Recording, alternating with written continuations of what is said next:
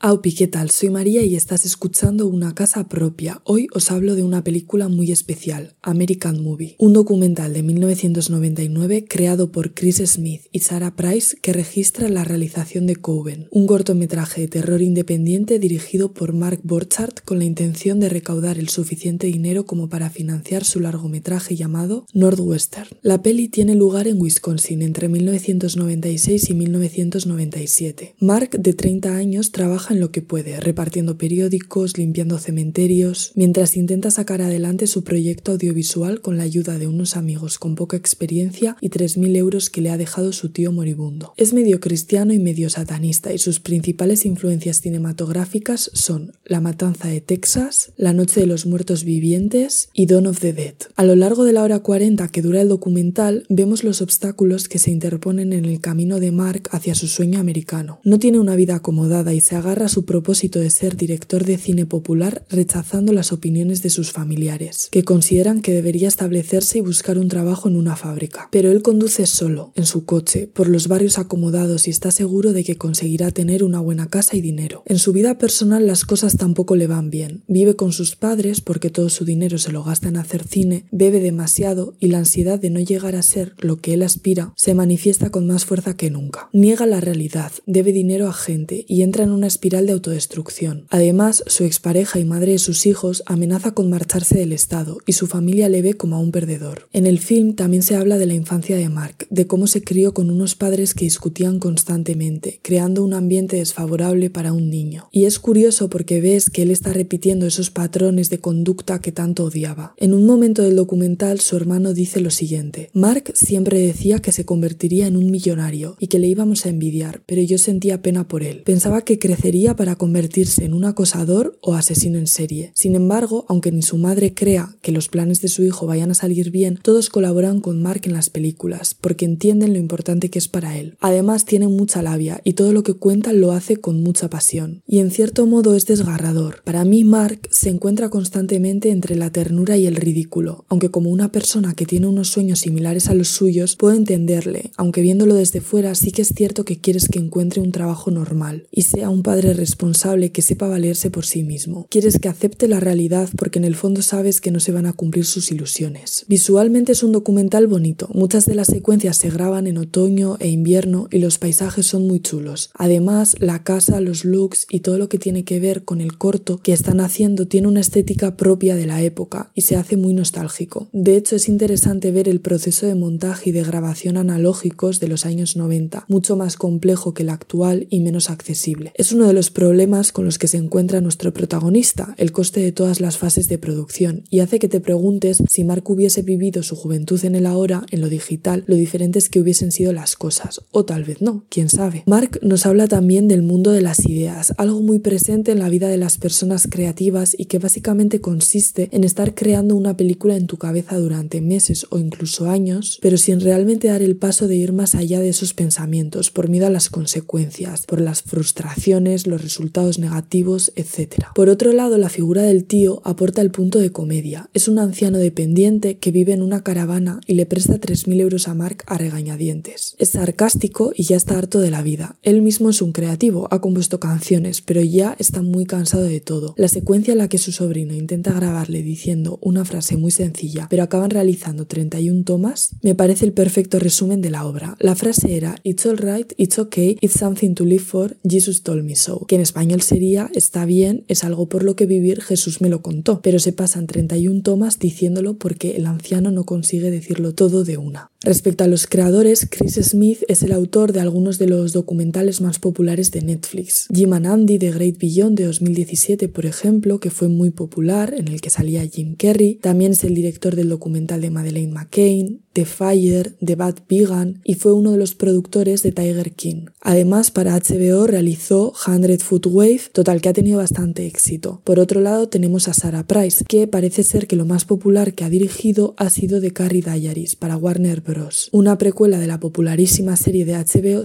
en Nueva York, basada en la novela homónima de 2010 escrita por Candace Basnell. ¿Y qué fue de Mark Borchardt, el sujeto de American Movie? Pues desde que se estrenó el documental ha aparecido en otras obras como artista invitado o actor. Hasta el momento su proyecto más distinguido ha sido el documental de Dandy Project de 2018 sobre un festival UFO en Wisconsin, que fue estrenado en el Slam Dance Film Festival y se visionó en otros festivales como el Fantastic Fest de Austin, Texas. Podéis encontrar American Movie en The Criterion Channel, aunque os voy a dejar el link en la descripción para verlo en una página muy chula que se llama Internet Archive, en la que podéis encontrar muchas otras pelis. La calidad evidentemente no va a ser la misma que en Criterion, pero bueno, yo os la recomiendo si no tenéis dirus, si no tenéis dinero para pagar las suscripciones en las plataformas. Recomiendo el documental para cualquier persona, pero sobre todo para las personas que quieran hacerse un hueco en algo creativo, porque realmente dispara una pregunta. ¿Cuándo deberías dejar de luchar por tus sueños? Bueno, cuéntame tu opinión en los comentarios, dale like y suscríbete. Espero que tengas una buenísima semana y nos vemos pronto. Es que ricasco y agur.